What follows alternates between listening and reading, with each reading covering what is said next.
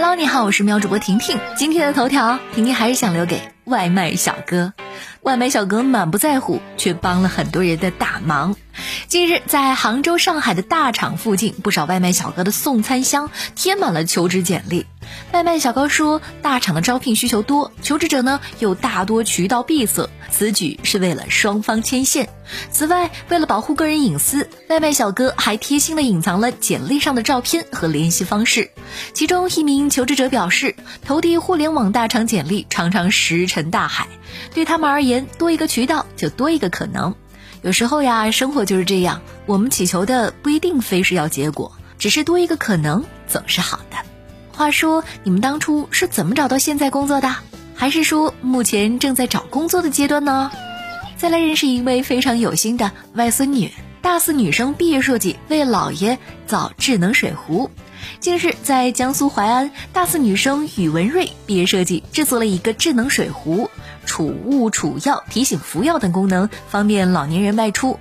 从草稿、定稿、3D 建模、3D 打印到智能化装配，一共花了一个多月的时间。宇文瑞说，设计这款水壶是想送给自己的姥爷，因为姥爷喜欢旅游，出门吃药不方便，这下都解决了。苹果打败橙子，成为太空水果。入选的几大理由：营养好、汁水多、可以长时间保存。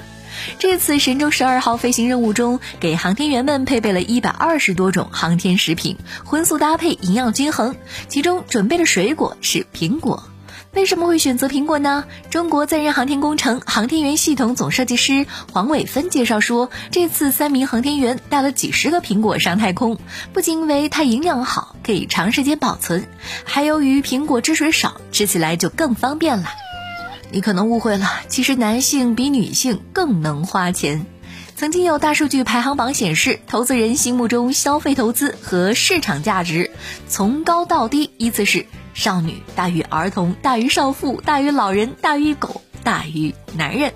事实上，根据最新发布的《二零二一男性消费洞察报告》显示，截止到二零二一年四月，中国移动互联网男性用户规模达到了六点一三亿，占比百分之五十二点八。同时，线上消费能力一千元以上男性用户达到了一点二二亿，占比百分之五十五点零。和女性百分之五十二点八相比，男性的消费能力整体高于女性。中国奢侈品网络消费白皮书也显示，网络奢侈品消费中，女性占比略高于男性，但是男性的客单价比女性高出百分之六，且奢侈品消费频次在三次及以上的男性比例也比女生高。此外，还有一点八五亿男性关注美妆博主，主要集中在二十五到三十岁。男人精致起来，消费能力也是不可限量的呀。医生建议发呆能够防止用脑过度。